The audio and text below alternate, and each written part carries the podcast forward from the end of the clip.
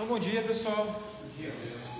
Assim, nós estávamos na semana passada, a gente está estudando o livro de Daniel e a gente está tentando né, fazer também um paralelo com, com a nossa realidade atual, né? Como, assim como Daniel e seus amigos e o povo de Deus né, foi levado cativo para a Babilônia, é, nós também nos encontramos num contexto onde a fé cristã não é a religião que, digamos, dita as regras, não é mais a religião que tem a proeminência do diálogo público.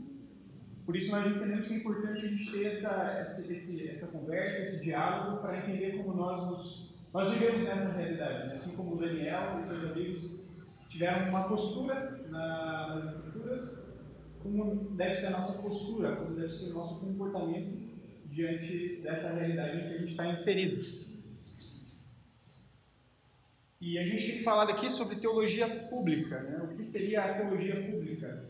Então, como eu comentei na semana passada, ela não é meramente um exercício intelectual, não é meramente uma proposição de conceitos, não é meramente um exercício da razão, e não é meramente o, posicionamento cristão no, na esfera pública, não é meramente eu, eu, eu me colocar na esfera pública falando ou nós cristãos aceitamos isso, nós aceitamos aquilo. Nós, é, nós não aceitamos tal tipo de comportamento ou tal tipo de comportamento. É, além, é muito além disso. Né? A, teologia pública é um, é um conceito contemporâneo, mas seria basicamente não só a, a reflexão nossa, a nossa, o nosso posicionamento, o nosso, a nossa, a nossa nós, como nos inserimos dentro da esfera pública com conceitos cristãos, mas é a nossa reflexão não só contra a sociedade ou contra conceitos que seriam contra é, a fé cristã, mas é também a reflexão para o bem comum, a reflexão de como a fé cristã é relevante para a esfera pública. Como a fé cristã pode, por exemplo, é, fazer com que o mal que existe no mundo, que o, o pecado que que está presente no mundo após a queda, ele seja minimizado. Né? Como nós podemos ser o sal que salga essa terra, como nós podemos ser luz que brilha. E como o cristianismo ele pode se posicionar, ele pode estar presente na esfera pública. E isso é, surgem daí algumas propostas, né? uma proposta, por exemplo, da teologia social, né? mas a, a, a teologia pública não se restringe apenas a uma esfera, por exemplo, a ajudar o pobre, ou se posicionar contra é, desigualdades sociais ou desigualdades entre homem e mulher, mas ela seria a teologia que ela se posiciona como um todo, ela está presente é, de uma forma corpórea em todas as, as áreas, ou seja, é uma, uma área de, não só de reflexão, mas de posicionamento, de, de como nós vivemos, nos comportamos dentro de todas as áreas. Então, por exemplo, um de nós pode ser um advogado, como o advogado pode se posicionar dentro da sua esfera, dentro do seu é, campo de atuação com, com, com princípios cristãos, né? como ele pode ser, como ele pode contribuir para esse campo de reflexão, para esse campo de atuação dentro desse, da sua, do seu fundamento cristão. E muito comum, é muito comum que a gente, é, principalmente no contexto que a gente vive, a gente separe um pouco as coisas e que a gente, a gente tenha, de certa forma, um comportamento de gueto, né? de que no domingo nós nos reunimos aqui como uma comunidade, nós nos reunimos aqui como um grupo, e quando nós saímos da igreja, nós, temos, nós somos so, somente forasteiros, nós somos somente peregrinos. Né? Nós nos comportamos como aqueles que estão, de certa forma, se, se defendendo ou que precisam, é, de alguma forma, resistir à cultura mas esse grupo de reflexão ele tenta fazer o contrário, ele tenta mostrar aquilo que. como a fé cristã pode contribuir, como a fé cristã pode, por exemplo, o que a fé cristã tem de relevante a dizer sobre o contexto político que a gente vive, por exemplo. E com frequência, por a gente não ter essa discussão, por a gente não ter esse diálogo, a gente acaba caindo em alguns problemas, algumas dificuldades, por exemplo. A gente acaba abraçando visões que não são cristãs simplesmente porque elas, em alguns pontos, se assemelham com a nossa fé, ou porque elas defendem algumas pautas que seriam relevantes para o cristianismo. E com isso a gente pega um pacote inteiro que traz coisas que são contrárias ao, nosso, ao cristianismo. Isso acontece tanto na esfera pública como, com a, a direita, como com a esquerda, tanto na teologia social, como, enfim, em todas as esferas a gente às vezes abraça é, um candidato específico, um partido específico, uma visão específica, porque ela pode ter princípios que se assemelham, mas porque falta essa reflexão, porque falta a gente discutir e conversar sobre como a cristã é relevante para essas áreas. E inicialmente a nossa proposta aqui, dentro desse módulo, é a gente discutir como a gente tem uma mudança de postura, né? como nós entramos nesse diálogo, como nós começamos essa conversa. E a gente tem a ideia de fazer um módulo daí posteriormente, onde a gente vai trazer algum desses assuntos para a gente discutir aqui. Né? Então, racismo, desigualdade entre homens e mulheres, enfim. Então, inicialmente, é só, a gente vai ter uma reflexão e a gente vai sempre voltar no livro de Daniel né, e, e conversar sobre como Daniel e seus amigos se portaram na Babilônia. Eles tiveram uma postura diante de um governo que não era cristão, de um governo que não era, né, no caso, judaico, e que era contra. Eles tinham outros deuses, eles tinham outras propostas de enxergar o mundo, né? Tanto que em vários momentos eles se encontram em situações difíceis, porque a Babilônia adorava outros deuses e, portanto, os reis propunham, por exemplo, que você adorasse uma estátua do rei. E nesse momento é um momento em que surge o dilema, né? Como nós nos posicionamos? Nós devemos adorar o rei para que não sejamos mortos ou nós devemos adorar, independentemente de qualquer coisa, o nosso rei? O verdadeiro rei. Então, só algumas referências que eu queria indicar, para caso vocês queiram se aprofundar.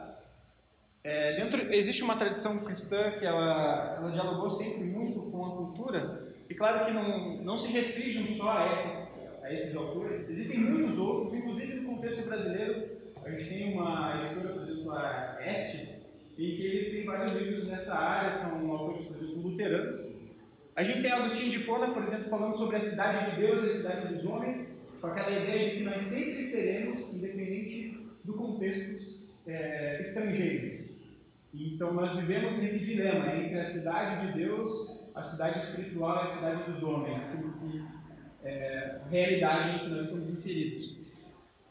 Tem o Calvino, por exemplo, que é, ele é um dos exemplos de teologia prática. A cidade de Genebra foi totalmente transformada pela presença da fé cristã na época da Reforma. Abraham Kuyper, que gente estudou aqui também, e que foi muito influenciado por, por Calvino, mas ele expande o pensamento. E ele, por exemplo, ele foi um ministro reformado holandês, mas ele se envolve também esfera pública como político, como primeiro-ministro da Holanda.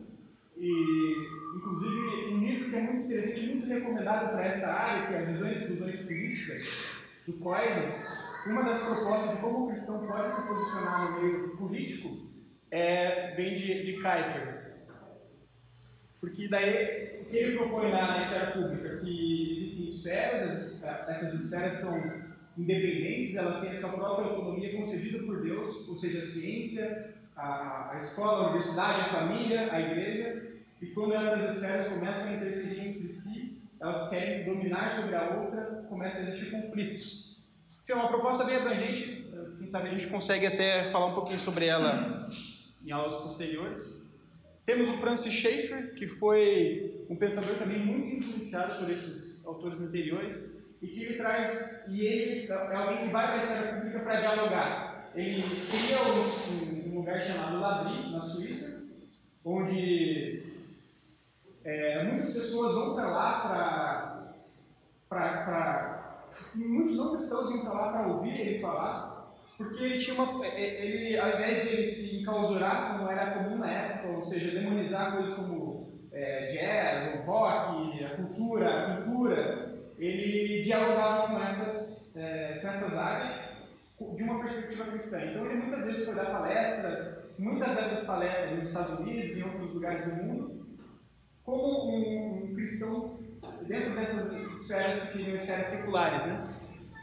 Então ele mostrou-se relevante dentro de contextos que já não eram mais tão aceitos, porque a cristã já não era mais tão aceita. Então tem muitos livros dele que são muito interessantes nessa área, um deles é A Morte da Razão, onde ele vai mostrar a trajetória do pensamento contemporâneo, principalmente dentro do campo da arte, e como a razão ela vai sendo. Começa uma separação entre, entre graça e a esfera e o material, digamos assim, a razão e a, e a graça, como se elas fossem coisas separadas. E a proposta dessa tradição, desses pensadores, é que é, graça e razão elas, elas estão dentro da mesma realidade criada por Deus, então elas não devem é, ser vistas como coisas totalmente separadas. E que a graça nos ajuda a termos uma razão mais plena, uma razão que vai entender a realidade de uma forma melhor. Temos o Hans Buchmacher, que é o Martin está lendo lá nos livros dele. Ele, é um, ele pega o pensamento de, desses pensadores e vai para um campo específico, que é o campo da arte, né? o campo da cultura. A gente vai falar um pouquinho sobre as contribuições, algumas das contribuições dele nessa aula, mas ele, ele, ele, ele olha para esse público e ele, ele pergunta, né, primeiro, qual área que o, cristianismo perdeu totalmente seu espaço? Daí dizem para ele que é a arte e ele decide se dedicar a essa área e torna-se professor da Universidade de Amsterdã, funda o departamento de filosofia da, da arte, me engano, história da arte, alguma coisa assim. E por vários anos leciona lá. E ele tem muitas obras nessa área, né? então é bem interessante. E os livros dele são interessantes porque eles não são só aplicáveis para a arte, né? eles são aplicáveis para a cultura como um todo. E um outro autor que eu gostaria de recomendar é o James Smith, é um autor mais contemporâneo. Ele é um filósofo é, americano e ele também vem dessa tradição e ele tem uma proposta interessante, eu já comentei na, aula passada no módulo passado, que a ideia dele é, ele, ele, ele propõe, até um dos dele é Reformando a Teologia Pública, né? a, a proposta dele é que nós, como igreja, nós nos preocupamos muito tempo com a visão racional, com a defesa racional da fé, mas que nós acabamos esquecendo do corpo, do corpo como um todo, de que nós, como seres humanos, somos movidos por nossos desejos também, e que muitas das nossas concepções elas são pré-teóricas, elas não são, elas não partem meramente de conceitos racionais, mas muitas vezes nós somos direcionados por aquilo que, que nosso coração anseia. Então ele, ele tenta propor uma visão mais abrangente do ser humano, como não só um ser humano que pensa, mas um ser humano que deseja, e que anseia uma visão de boa vida. E que não só o cristão, como o não cristão, ele é direcionado por, essa, por esse anseio por uma visão de boa vida. Todos nós somos conduzidos por, essas, por, essa, por esse desejo, por essa visão. E, e a proposta dele é que nós, temos, nós precisamos, então, revisar nossa teologia pública. E uma das formas disso é por meio das práticas cristãs, né? ou seja, as práticas formativas cristãs litúrgicas, né? ou seja, o partir do pão, o, a ceia do Senhor, a, a vivência em comunidade, não só o exercício intelectual, mas também o retorno à nossa, nossa tradição, né? olhar para a tradição cristã, refletir sobre aquilo que já foi discutido. Enfim, é, é uma proposta bem abrangente e a gente provavelmente vai voltar também nesse autor um pouco mais para frente. Mas só para indicar algumas referências, caso vocês queiram é, estudar um pouco mais sobre o assunto. Até um dos os, os livros que eu gostaria de indicar são esses dois aqui, o Dom Criativo do Huckmacher e o Desejando o Reino, que é a, a proposta do James Smith. Isso aqui é uma série de três livros. Então começa com Desejando o Reino, aí tem o Imaginando o Reino e por fim o Esperando o Rei, que é a proposta de reforma da teologia pública. Então só para ter uma ideia como esses autores foram relevantes, Jean-Jacques Rousseau ele foi um filósofo, é, foi considerado um dos principais filósofos do Iluminismo, que é o movimento que, é, de certa forma, buscou retirar o cristianismo da esfera pública, o que a gente chamaria de secular, né? a secularização.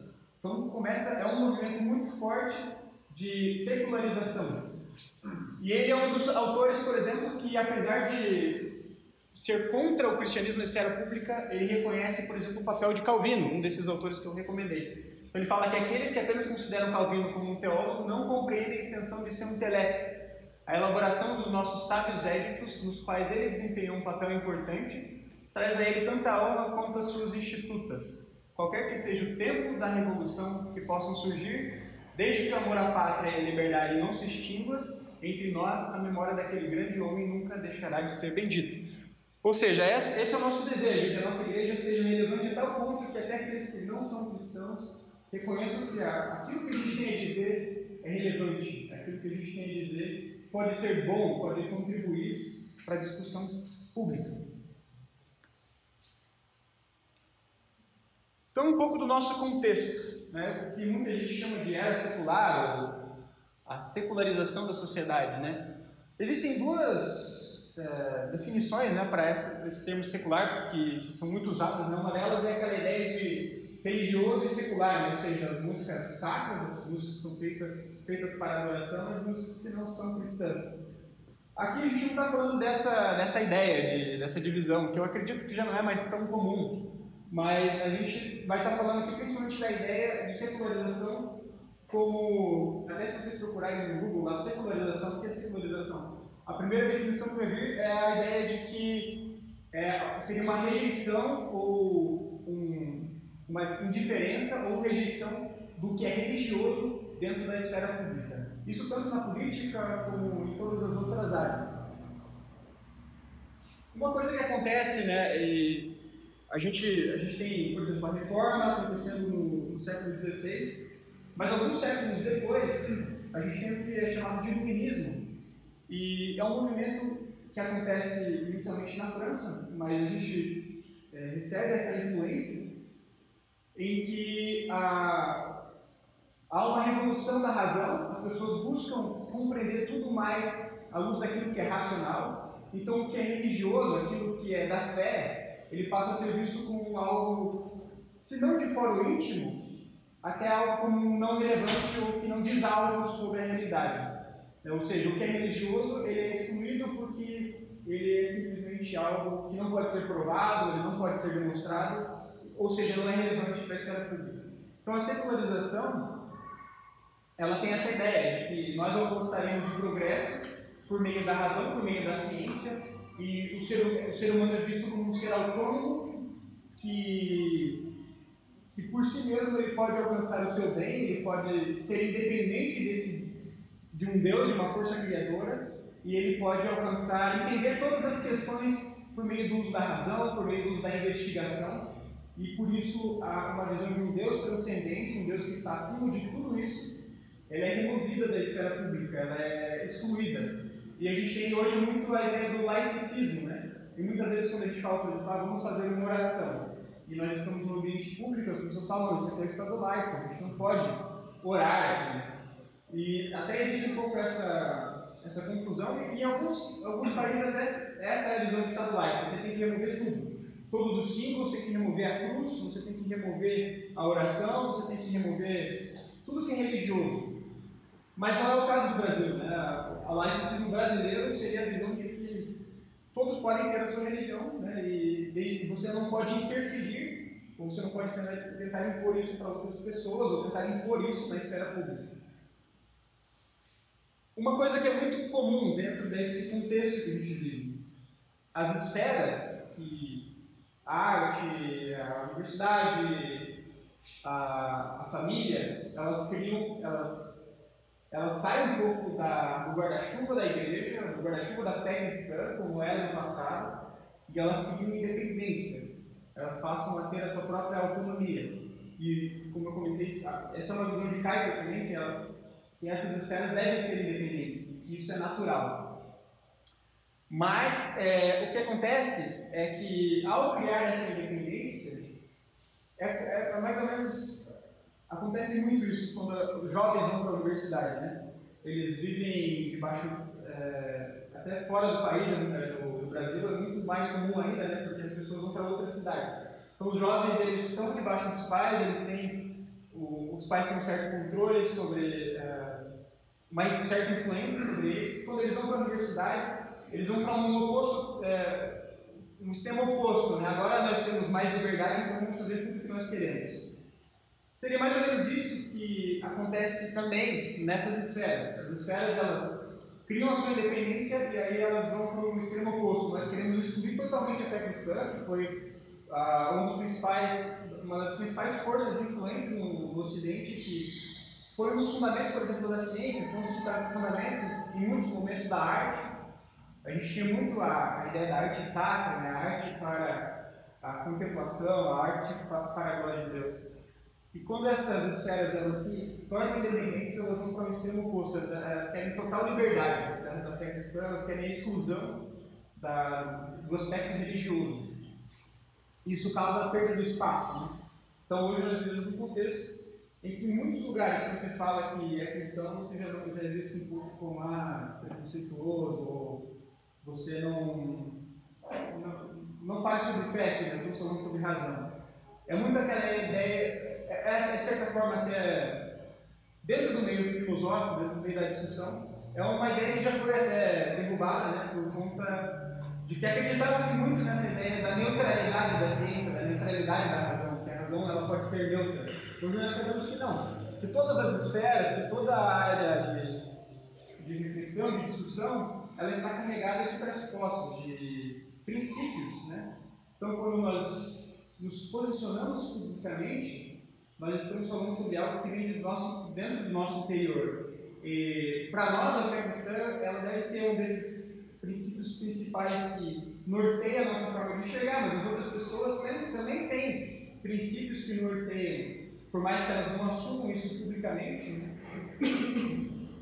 E aí surge também o pluralismo, ou seja, nós estamos agora num contexto em que a fé cristã não é mais a principal é, visão. Então nós temos várias visões.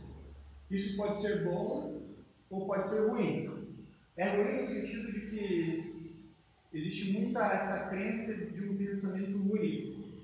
Ou seja, é, nós temos todos que acreditar que todas as religiões são igualitárias, que todas, todas as religiões são válidas, que, que todas as visões de mundo são, é, são válidas, ou seja, um relativismo, né? a ideia de que nenhuma visão ela está correta ou errada. Né? Nós podemos aceitar todas as visões, porque tudo pode dizer alguma coisa boa ou coisa ruim. E você aceita a sua visão como eu aceito a minha. Então ninguém se mistura, ninguém discute isso. Aquela ideia de que religião e política não se discute, né? que a gente não conversa sobre essas coisas, está muito alicerçada aqui. Mas também tem a ideia de que, apesar de nós, de nós termos perdido esse espaço na esfera pública, o cristianismo, ainda existem várias outras visões, mas elas estão todas disponíveis. E a visão cristã é uma visão disponível. Ou seja, ela ainda pode ser uma visão que pode ser abraçada pelas pessoas. Ela não foi é, aniquilada, ela não foi excluída como um todo. Ela ainda está presente, ela ainda é permitida, ela ainda é uma visão que pode ser recebida pelas pessoas. E apesar de toda essa confusão, de toda essa ideia de a gente vai mostrar tudo pela razão, até isso fica muito presente na arte, no, na, nos filmes, né, na música, a ideia de como você perde um, um, referencial que seria o Deus criador, o Deus que rege toda essa estrutura, tudo vira um grande absurdo. E a gente vê isso, por exemplo, é, quando na, nas artes a gente vê obras artísticas que não seguem nenhum padrão e que tudo é possível. Então, são coisas que você olha e você não enxerga beleza, é, você não enxerga é, um padrão. É, tudo na música, muitas vezes, né, aquela ideia de uma música mais que foge dos sentidos, que tenta te levar para o próprio uso das drogas, né? Enfim, são essas tentativas de fugir da realidade porque ela já, já é um grande absurdo. Mas apesar de tudo isso, a busca por um ideal persiste. Então a gente ainda enxerga nas pessoas um desejo para que as coisas sejam restauradas, para que o bem seja restaurado, para que a gente vê nas músicas né, as pessoas ansiando por esse amor, por esse retorno a um amor incondicional, a, a uma visão de mundo em que a, a, o mal seja aniquilado. Né? E nós sabemos que essa é a visão cristã, que a visão cristã tem uma resposta para esse anseio. Né? E aqui a gente ainda possui um ponto de contato. Né? Com, por mais que nós tenhamos perdido esse espaço, nós ainda temos um ponto de contato. Nós ainda temos algo a dizer né? para essas pessoas, porque elas ainda anseiam por isso. Né? Até o James Smith, numa palestra que ele tem, Como Não Ser Secular, está no YouTube, só que só está em inglês por enquanto, mas que é um livro que a, editora brasileira vai publicar esse ano, em português. Ele comenta sobre a história do Steve Jobs, por exemplo. Né? O Steve Jobs, ele, ao final da sua vida, ele foi questionado né, se ele acreditava em Deus.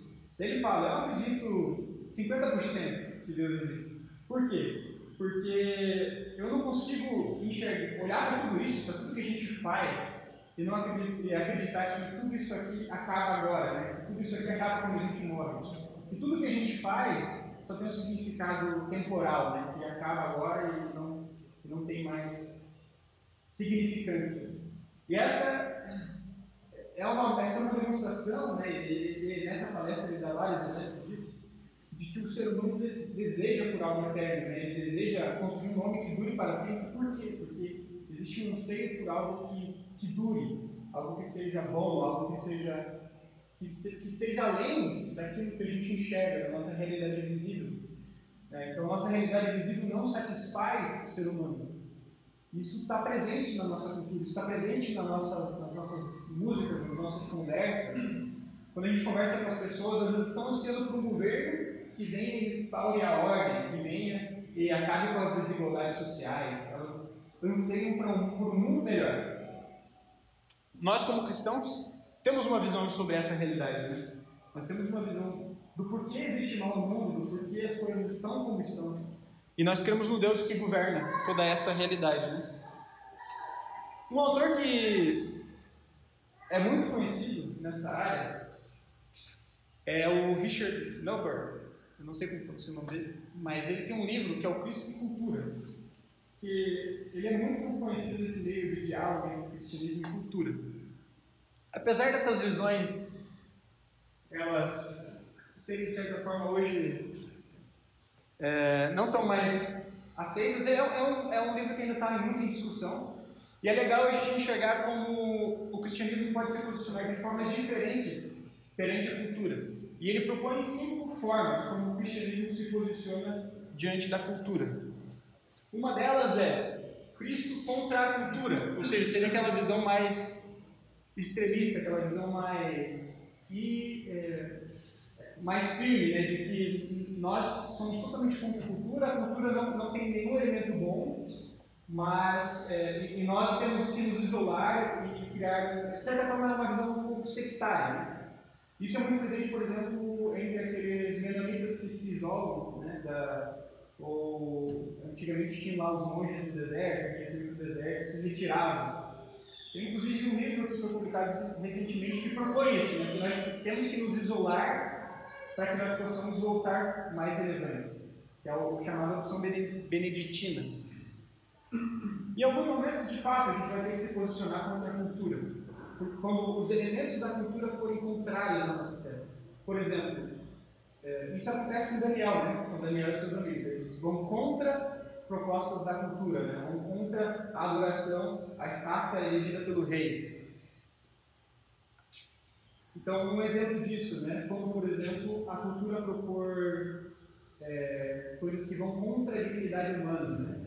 Nós temos que nos posicionar contra isso, nós temos que Historicamente, o cristianismo fez isso, se posicionou contra a escravidão, se posicionou contra a desigualdade entre homens e mulheres e várias outras situações.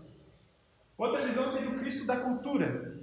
É uma visão que busca mais a síntese, ou seja, enxerga a cultura como algo bom, a cultura tem elementos bons, e, e o risco dessa visão é principalmente nós olharmos para a cultura como algo tão bom que ela seja o que, nos, o que molda a nossa visão do exemplo de Cristo. Então nós abraçamos a cultura como um todo e passamos a ressignificar o texto bíblico, a ressignificar a nossa tradição, para que isso possa ser acomodado no contexto que a gente vive. Toda essa discussão é importante por quê? Porque muitas vezes a gente olha para fora da igreja e a gente tem uma visão muito atemporal, né, de que os nossos princípios é, eles são válidos em qualquer, em qualquer contexto. Isso de fato é verdade. Mas às vezes a gente esquece de olhar o contexto, né, de olhar um pouco aonde a gente está pisando, né? Qual é o contexto atual? O que, que nós, é, o que, que, está em discussão hoje, né? O que, que está sendo, o que está sendo discutido lá fora, o que as pessoas estão defendendo, por que elas estão defendendo. Então é importante a gente conhecer a cultura, mas também entender que em algum momento a gente tem que ser contra ela. Outra visão é Cristo acima da cultura. A cultura é boa, mas o cristianismo ele tem algo a mais que pode melhorar a cultura, ou seja, a revelação bíblica ela pode pegar a cultura e de certa forma complementá-la, melhorá-la, para que ela se torne mais perfeita. Cristo e a cultura em paradoxo. Aqui é, a ideia de paradoxo é aquela ideia de que nós temos duas realidades possíveis, né? E de certa forma se contradizem. Aqui seria mais ou menos a ideia de que, ao mesmo tempo que nós estamos aqui na cidade dos homens, nós também somos cidadãos da cidade de Deus. E em algum ponto isso aqui bate com a ideia do, do Agostinho, que eu comentei antes. E que, de alguma forma, a gente vai ter conflitos nisso. Por exemplo, como cristãos, é, nós teríamos uma visão de algum assunto específico, como nos posicionar contra o racismo, mas pode ser que a cultura esteja propondo algo diferente e que seja também bom, e de certa forma isso pode entrar, entrar em conflito. Então a ideia é de que em algum momento nós podemos ter visões diferentes e que possam conflitar entre si. E por fim, o Cristo transformador da cultura é a ideia de que o cristianismo é algo que tem que ressignificar obrigatoriamente a cultura. Ou seja, a cultura é algo bom, mas o mundo, como o mundo está caído, o mundo está debaixo da queda, está debaixo do pecado, nós temos que nos apropriar da cultura ressignificando ela, ou seja, olhando para a revelação bíblica e reinterpretando. Essa também é uma visão de Agostinho, por exemplo, eles pegavam a filosofia de Atenas, a filosofia dos filósofos gregos, e eles reinterpretavam ela de forma que ela fosse útil para o cristianismo. Essas visões são legais e são úteis para a gente enxergar que em vários contextos nós podemos ter várias posições diferentes diante da cultura. Mas ela também já, já tem sido uma visão é, muito revis, revisitada e muito revisada, porque ao mesmo tempo ela é tida como algo muito é, superficial, muito. Como ela é algo que enxerga muito, muito de cima a relação do, do, do cristianismo com a cultura, ela corre o risco de ser superficial, de ser muito simplista. Né? E nós sabemos que, essa, que esse relacionamento com a cultura é muito complexo. Mas assim, penso que a gente está vendo é o contrário, é a cultura transformando a igreja, não a igreja, o povo de Cristo. Sim. Mas hum, transformando o cristianismo. É, seria mais ou menos essa visão aqui, né? De que nós abraçamos a cultura como um todo e a cultura começa a nos influenciar mais do que nós. Não, mas durante a história, não nós, mas durante a história da igreja cristã, a cultura tem transformado. Se a gente, não sei, algumas posições podem ser bem ou mal, mas tem transformado bastante. Se você pegar uma igreja do século passado, uma igreja cristã hoje, a igreja fica assim, diferente. Sim, é importante a gente enxergar isso, que nós estamos em uma época, nós estamos em um tempo e existe um, uma visão predominante, existem visões predominantes, e é por isso que a gente também tem. É importante essa reflexão, para entender até que ponto que isso é, é bom, até que ponto isso é ruim, né? Até que ponto a gente está perdendo a relevância por ser mais influenciado do que influenciar, até que ponto nós estamos sendo sal que salga ou nós estamos sendo é, perdendo de fato a nossa a nossa visão, a nossa a nossa a, nós estamos sendo deformados, né? Ou perdendo a visão correta das coisas. Assim, se fosse no século passado, o que eu falei era um motivo para eu ser expulso dentro da igreja, porque foi uma mulher que levantou e ele falou alguma coisa. Então, eu acho que isso muda a posição da igreja. Sim, é, por isso que é importante a gente ter essas conversas, né? Porque muitas vezes a gente só olha as coisas como coisas separadas. Né? Cultura lá fora, a gente aqui, até quando a gente está lá, a gente está produzindo uma coisa, quando a gente está aqui, a gente está produzindo outra. E, bom, eu pelo menos não enxergo assim, né? Eu enxergo a realidade como um todo criada por Deus. E nós, como seres humanos criados por Deus, estamos dentro da realidade criada como mordomo, né? como pessoas que devem administrar, que devem, que devem produzir cultura, no sentido mais abrangente. Então, como eu comentei, a gente está preocupado aqui com a ideia da postura, né? da nossa postura diante de todo esse contexto. E um ponto principal, que eu acredito que seja fundamental para que a gente entre nesse debate público, dentro dessas discussões públicas, dentro da nossa experiência, da nossa vivência na esfera pública, é a importância das raízes, a importância de termos alicerces firmes. E isso que me parece que era a realidade de Daniel e seus amigos. Eles estavam firmes a tal ponto de que o medo da morte, os temores da fornalha ardente não foram suficientes para que eles balançassem, para que eles é, cedessem. Tem essa frase do Chesterton, né, que fala que o homem não é um balão que sobe ao céu, nem uma topeira que vive unicamente cavando na terra, mas algo semelhante a uma árvore cujas raízes se alimentam da terra enquanto os ramos mais altos parecem subir quase até as estrelas. E a ideia é de que nós não somos só aqueles que nos isolamos num gueto e que buscamos a fé como um salto no escuro, que não conversa com nada, simplesmente abraça a fé como, como algo que eu creio e por isso incontestável, ou assim como a visão secular, que ela não se mistura com a conversa pública. E não somos também aqueles. É, desculpa, é o contrário, né? Aquele que. o balão né, que sobe. E não somos também a topeira, que busca por meio da razão, né, o, o cavar por meio da razão, por meio da, da nossa experiência sensível, entender as coisas, mas nós somos como a árvore, devemos ser como a árvore, que busca fundamentar suas raízes, compreender a história, compreender a revelação de Deus para o ser humano, uma revelação muito específica, para que nós possamos subir e nos envolver com essa realidade criada.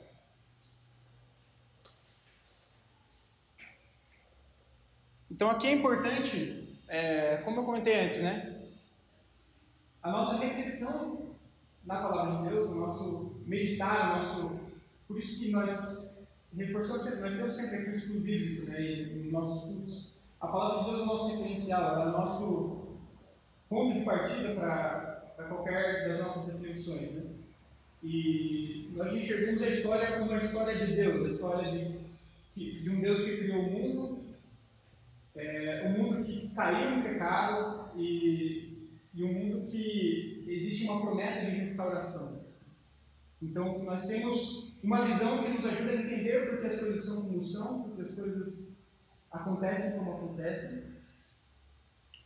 E, além disso, nós temos uma tradição, nós temos centenas de anos de história de cristianismo, onde homens fiéis, mulheres fiéis se debruçaram sobre a palavra, se envolveram na, na reflexão pública, e nós não devemos achar que, ah, porque a gente se converteu, a nossa é, a fé cristã começou agora, né? A fé cristã ela só está presente agora, mas ela esteve presente ao longo de todos esses séculos e ela se envolveu, ela, ela participou desse debate. Né? Por isso que nós não, não devemos esquecer tudo isso que foi feito, tudo isso que foi construído. E como eu comentei também a importância das práticas cristãs, né? a, a, nossa vivência como comunidade cristã. Né? É muito importante nós nos envolvermos como igreja, né? Nós temos esse envolvimento, a, a gente tem essa ideia do partir do pão, né? da, da ceia, da, do momento em que nós celebramos juntos aquilo que Cristo fez por nós. Né? Então tem esses símbolos, essas, esses de certa forma, rituais onde nós podemos experimentar, nós podemos, podem ser práticas formativas para mudar a nossa imaginação, né? a, a forma como nós enxergamos a realidade.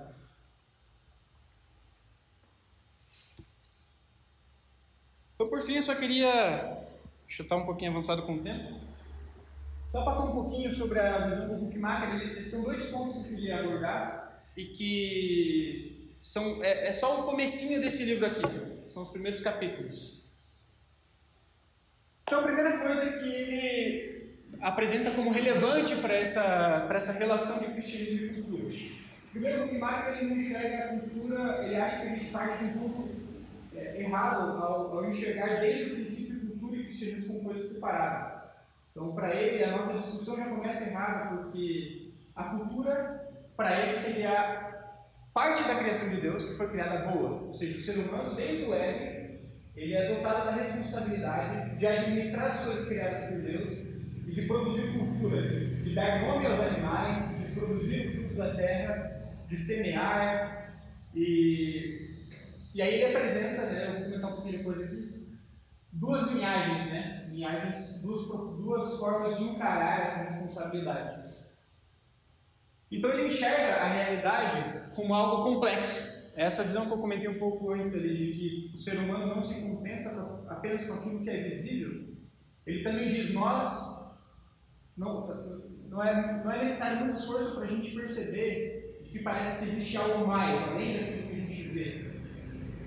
E que a Bíblia, a palavra de Deus, a revelação de Deus ao homem, ela fala sobre essa realidade invisível, sobre o reino de Deus, sobre a, essa, essa guerra espiritual que existe entre, entre forças espirituais. E que isso tudo está na parte que não é visível, na parte não, digamos, não humana da, da realidade. E que muitas vezes a gente negligencia isso. Nós falamos muito sobre a graça, nós falamos muito sobre é, a salvação da alma, mas nós falamos pouco sobre essa guerra que existe em toda a realidade. Né? A realidade como um todo, criada por Deus, está debaixo do senhorio de Cristo, por meio da vitória da cruz, e, e, e nós nos esquecemos que as, as, não só no aspecto da fé, da salvação, a cruz ela é o centro, ela é o centro da história. E é importante para uma teologia pública nós temos a cruz como centro. Né? A gente enxergar a cruz como uma, uma forma, uma perspectiva de entender a história como um todo. A cruz como uma obra que a revelação mais plena de Deus, a obra que Deus tem feito e continua a fazer e consumará no final da história. E nós perdemos um pouco da nossa da corporidade do nosso cristianismo quando nós nos concentramos meramente na, na evangelização como a salvação da alma, mas nós esquecemos que nós somos seres humanos criados na realidade de Deus e, portanto, mordomos e responsáveis por aquilo que Ele fez. E por isso que o cristianismo tem um aspecto escatológico, ou seja, que está muito preocupado com a consumação da obra de Cristo. E o que marca me leva muito ao livro de Apocalipse, né? E Daniel, por exemplo, é um livro escatológico, que fala sobre coisas que ainda vão acontecer, coisas que nos trazem esperança, coisas que nos ajudam a enxergar que a realidade não é só isso aqui, que o mal ele será destruído, que o mal será, por fim, aniquilado.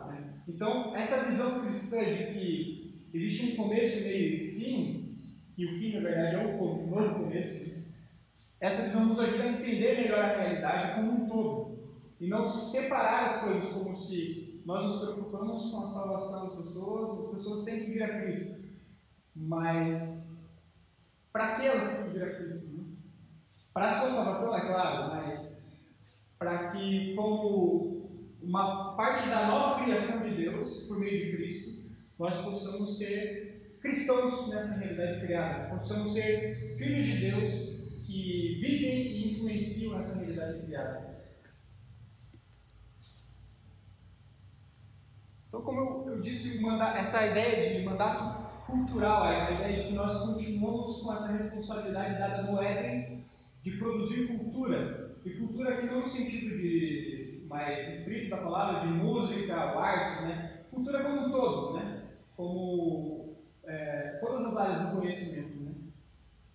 Todas as áreas de atuação. Quando nós, por exemplo, um sapateiro é, um sapato, seria a produção de cultura. Então seria como nós administramos a realidade criada por Deus. Então, para Huckmacher, eu também acredito nisso, que esse mandato ele permanece. Nós temos ainda essa responsabilidade. Então, quando eu estou no meu trabalho, mexendo com números, com finanças, é, eu estou produzindo cultura, estou cumprindo o mandato cultural de Deus, porque eu estou administrando as coisas criadas. Então, por isso que o nosso trabalho, ele, dentro dessa visão, ele se torna relevante. Não só o nosso trabalho como cristãos no evangelismo, em falar para as pessoas da nossa fé, mas a forma como nós nos comportamos, a forma como nós vivemos. Não só a gente, por exemplo, lá no meu trabalho, começamos tudo bíblico. Não seria só isso, né? A gente levar a fé para a esfera pública, mas nós termos a, a nossa fé na esfera pública. Termos uma mais integral, né? De seres humanos é, cristãos que estão inseridos. Então, a nossa tarefa cultural ela permanece. Mas para Huckmacher existem duas formas de fazer isso. Que seriam a linhagem de Caim e Lameque e do outro lado Sete e Enoque. Para aqueles, vocês acredito que conhecem a história, né? Lá, em, lá no início da, da Bíblia, nós temos duas linhagens que já começam a destoar desde o princípio.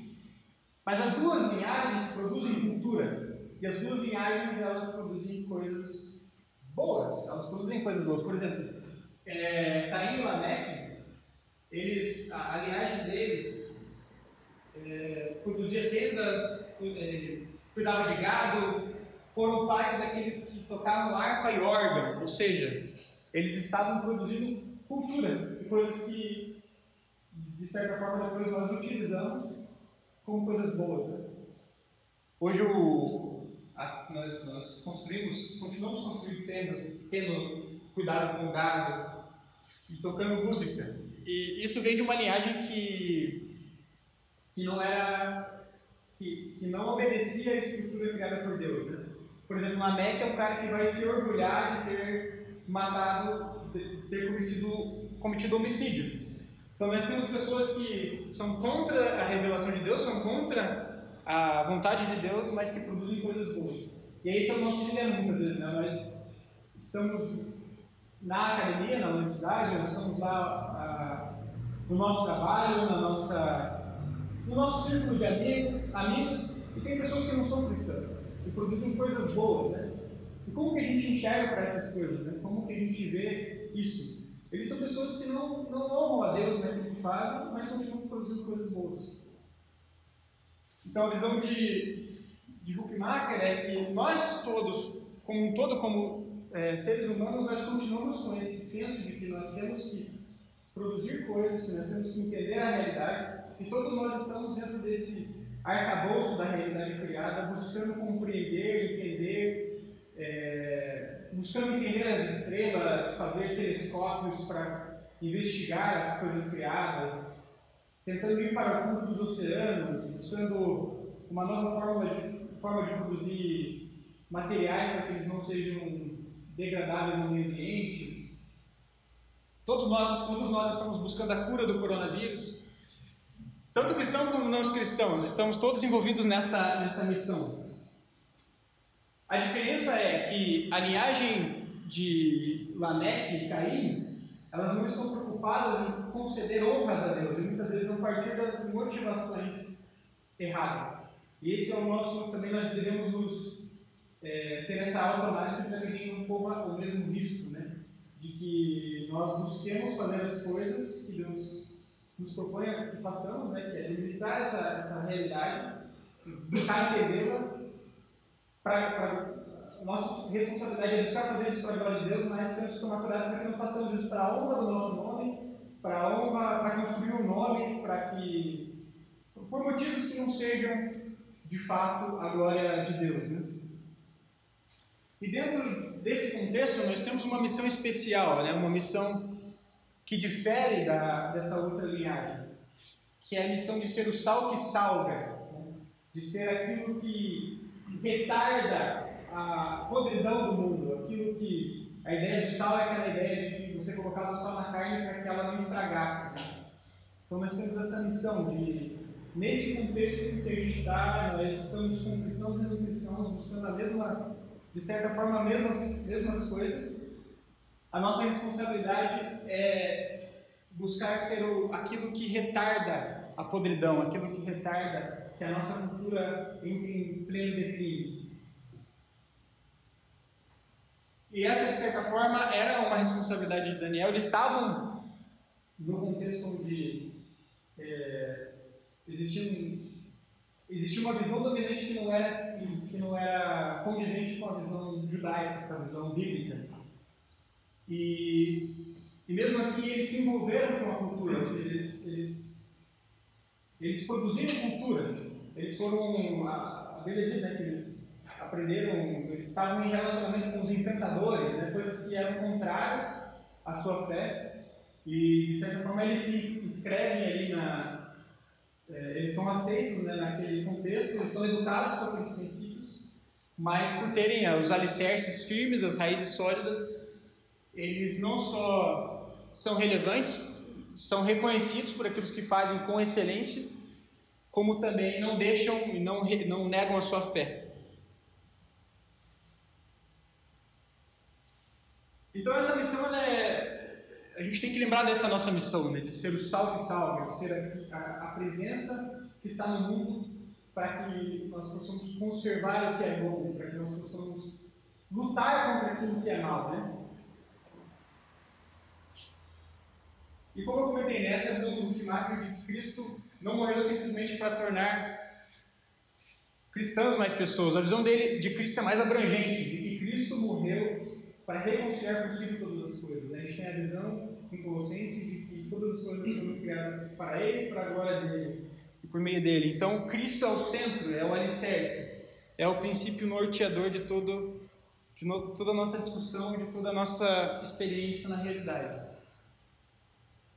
Por fim, eu vou terminar aqui, daí o restante fica para a próxima aula. Mas como eu comentei, né, Colossenses, então Cristo tem que ser o nosso o centro da nossa reflexão.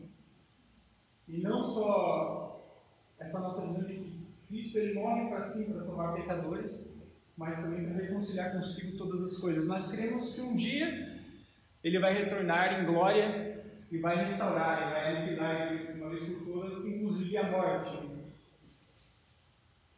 Que é o mal que nós hoje lutamos contra ela por meio da medicina e tudo mais, mas que é uma realidade que não temos controle. Mas nós queremos que um dia Cristo, o, o Rei sobre tudo, voltará e, e aniquilará todo esse mal, essa maldição que nós nos colocamos, nós estamos debaixo por conta do pecado, por conta da quebra. E aqui né, surge a pergunta, né?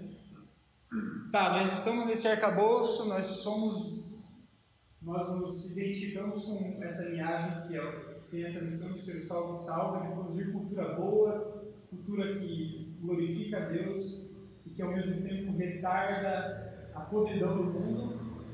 Mas até que ponto nós dialogamos, nós conversamos e até que ponto nós nos misturamos? Né? Qual que é o risco disso? Que, até que ponto nós podemos emprestar ideias que não são cristãs e nos apropriar delas e e utilizá-las no nosso discurso, no nosso diálogo. Por conta do tempo, vamos deixar isso para a semana que vem, mas fica a reflexão, né? Eu acho que essa é uma das principais ideias que nossa, né? A gente tem a, a gente está olhando para Daniel e seus amigos, vivendo dentro de um contexto e como uma postura, uma posição. Em em alguns momentos eles estão aprendendo, por exemplo, sobre a cultura, mas em outros momentos eles se posicionam firmemente e batem o pé e falam aqui, eu não piso, né? eu não vou adorar a estátua por ele. E, só que quais são as estátuas, quais são os, os, deuses que nós temos hoje? Quais são os deuses que nós não podemos adorar? Né? Então, sendo os próximos episódios.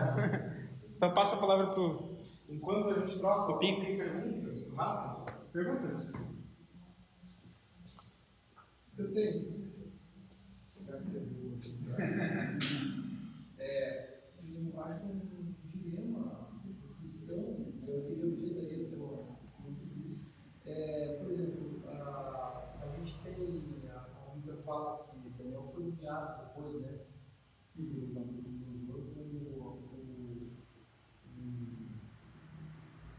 o primeiro-ministro, assim, né? Ele colocou os, os outros três amigos dele como administradores da Babilônia e tal, ou seja, eles, depois do rei, era eles que mandavam o pedaço da Babilônia.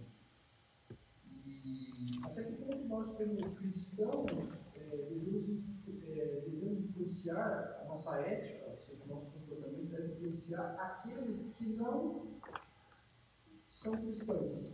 Ou seja, nós cristãos, nascemos de novo, temos uma visão, uma nova visão né, da cidade de Deus. Né? Mas estamos por aqui de passagem, somos peregrinos. Né? É rápida a nossa passagem, é muito rápida. A vida é um sopro. Então, aquele que não tem Cristo, aquele que não tem a Cristo, até que ponto deve adotar?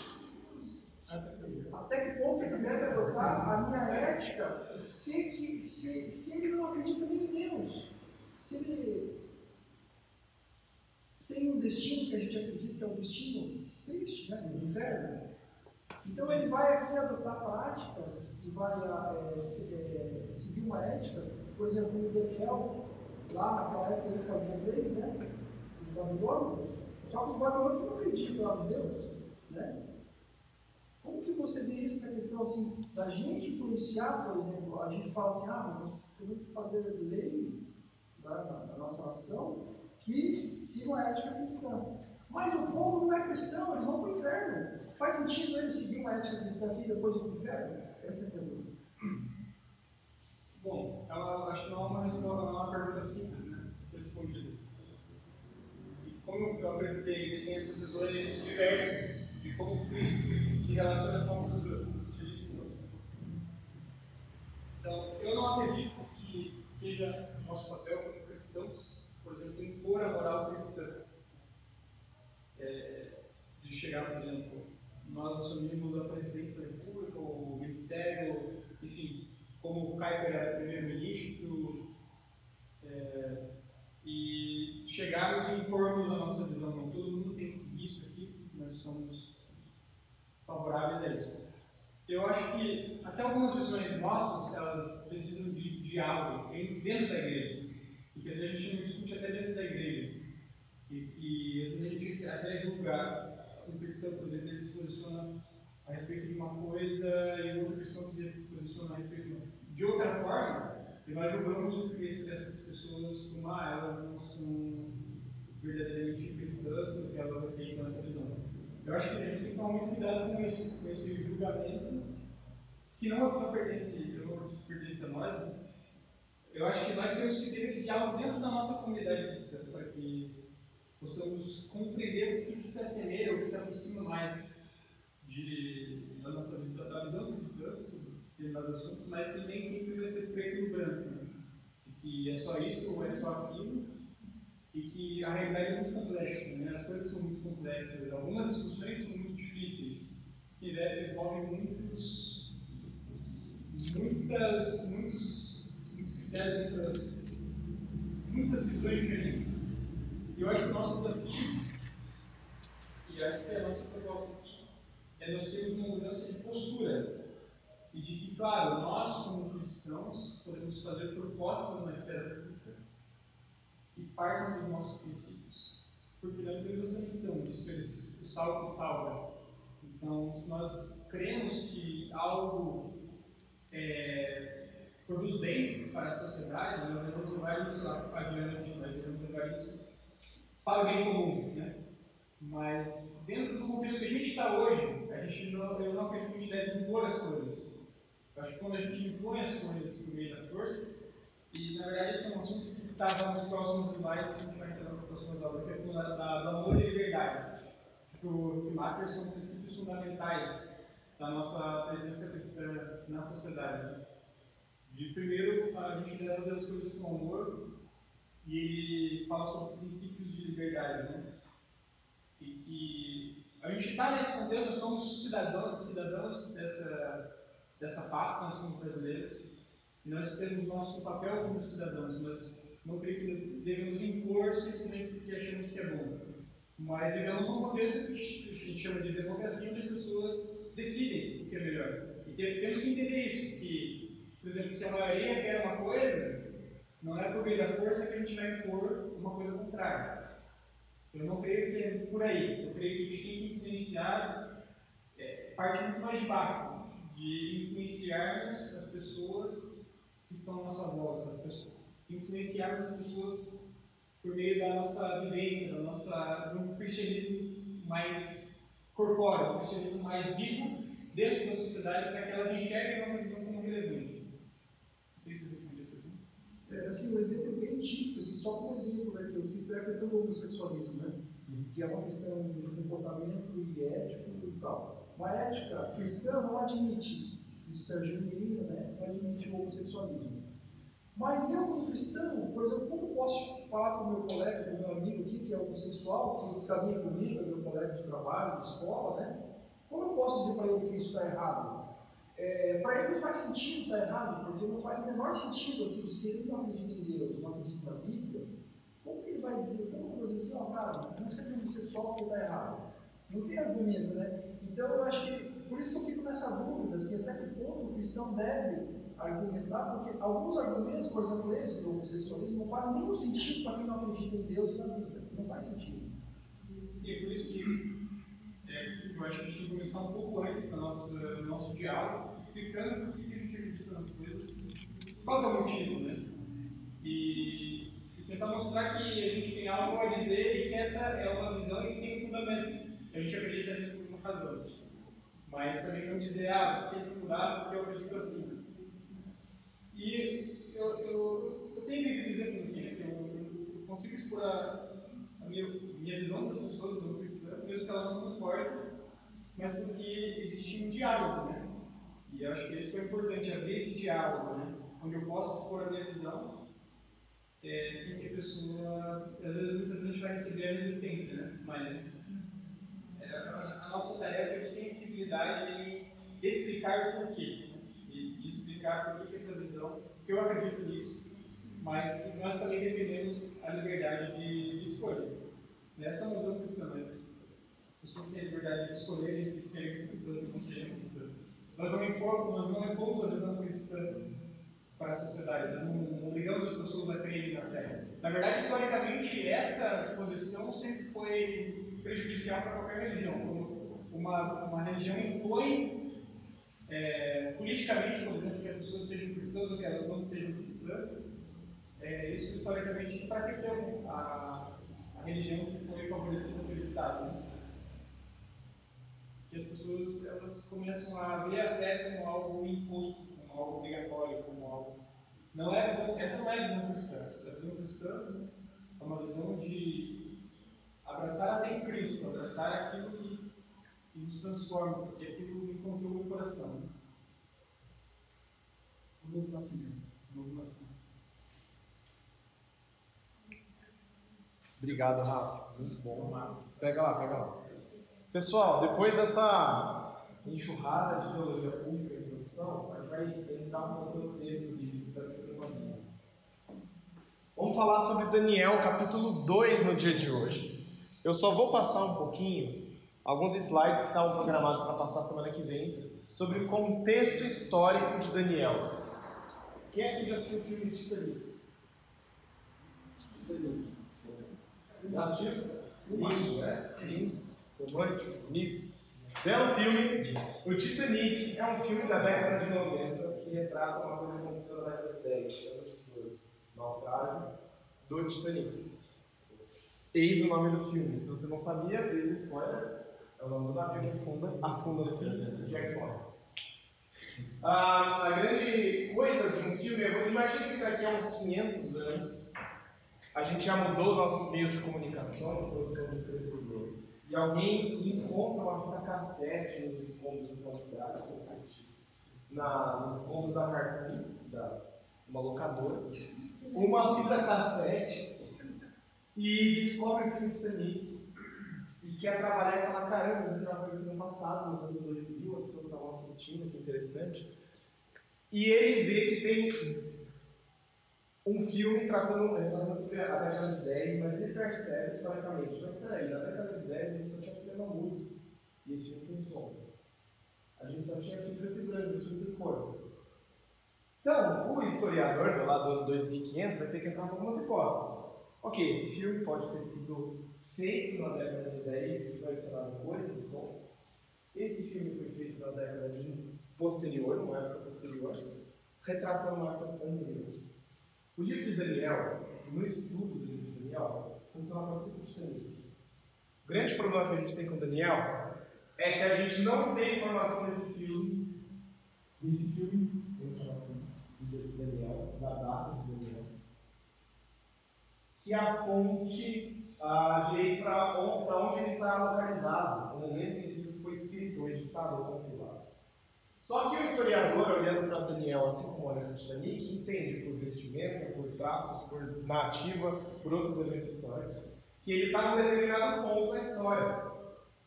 E esse ponto da história é o século 6 a.C.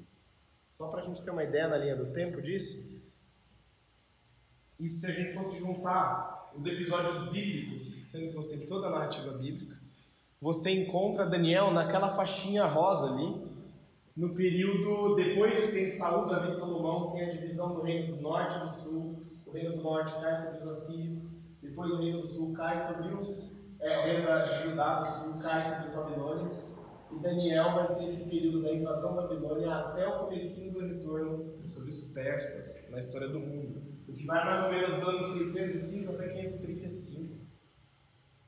Então a gente está ali no miolo do século 6 a.C., mais ou menos ali anos 600 a 535 Assim como o Instituto Titanic, grande, o grande problema que historiadores não têm estudando o livro de Daniel tem a ver com as características daquele livro que apontam para as posteriores. Não só profecias que são muito exatas seu cumprimento, especialmente na segunda parte de Daniel, o que você pode explicar de uma forma Sim, Deus profetizou uma coisa tão certa que aconteceu de maneira exata. Ah, assim como outras coisas que têm a ver com algumas irregularidades, igual como você vê hoje no Titanic, você vê que tem coisa que eles estão imprimindo um pouco da visão dos anos 90 no filme, o pessoal usa calça larga, estilo cargo, aqui na década de 10 usava calça skinny, tem todas as análises de moda, tem uma área de conhecimento de moda de filme então você pode falar, mas espera aí, esse filme dá indícios de que ele retrata uma época, mas tem traços de outra época. O livro de Daniel, provavelmente, assim como o Titanic, foi feito numa época posterior. Feito não, mas compilado numa época posterior, para o século II a.C.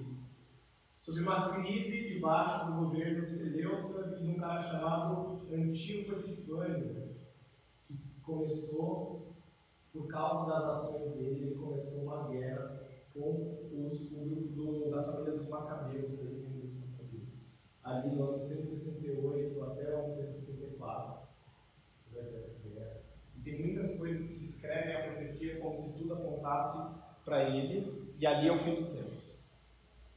Tá? Mas só para você saber, Daniel, em questão de contexto histórico, funciona como Titanic. Tá legal? Lembre-se disso. Provavelmente o relato, tudo que está acontecendo, se retratado em Daniel, aponta lá para o século VI. É, mas se a gente fosse assistir o Titanic, a melhor maneira de você entrar nesse filme, entendendo bem, não é pesquisar sobre a década de 90, mas é pesquisar sobre a década de 10, para você entender o contexto que está sendo retratado. Se você pesquisar a década de 90 e tudo mais, está sendo feito, filmografia mais, você vai achar coisas interessantes. Você não vai aproveitar a história que está sendo retratada tão bem. O contexto do século VI a.C., tem um mapa aqui para ter uma ideia, do Império Neo-Babilônico, que tomou todo o norte aqui da Península Arábica e até perto ali do Reino de Lídia. Aqui é a região que a gente chama de Mesopotâmia, que significa entre dois rios, certo? É Rio Tigre e Eufrates. E a capital dessa cidade ficava bem aqui nessa parte mais sul da Babilônia. Para a direita que havia o reino é, dos Medos, Medos, nem sei como se fala isso. Medos, Mes. Então, Mes, assim será. E os persas que ainda estavam divididos, eles depois vão ser unificados sobre Ciro. E o império do reino do Egito, que está numa época bem, bem frágil, depois de um cara chamado Neco, que virou vassalo dos assírios, depois os babilônios dominaram Neco, não era bom. Se quiser o nome de filho, cachorro, não sei.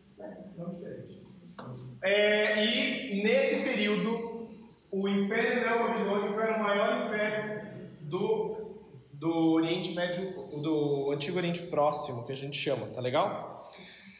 Pra gente ter uma ideia mais ou menos de algumas imagens, isso daqui é uma foto. Essa, essa não é uma que eu tirei, mas essa essa tá muito boa, não foi eu tirei. Essa é boa, não fui eu. É, que eu, aqui é um, fica em Toronto, no Museu Real de Ontário, que é um chama o Leão em Marcha, que é uma figura feita de pedras coloridas, tipo tijolos, que fazia parte de, uma, de um portão bem grande que existia na Babilônia e que foi construído pelo Nabucodonosor. Quando Daniel chegou, provavelmente ainda não estava pronto, mas quando Daniel já estava morando lá, isso foi construído. Essa aqui é uma foto onde fica. É que aquela, esse portão é tão, portal é tão grande que ele tem reconstituições e partes dele em vários museus do mundo. Essa constituição em tamanho real é em Berlim. Mas ele tem, para você ter um tamanho da proporção dele com as pessoas, ele tem ali uns.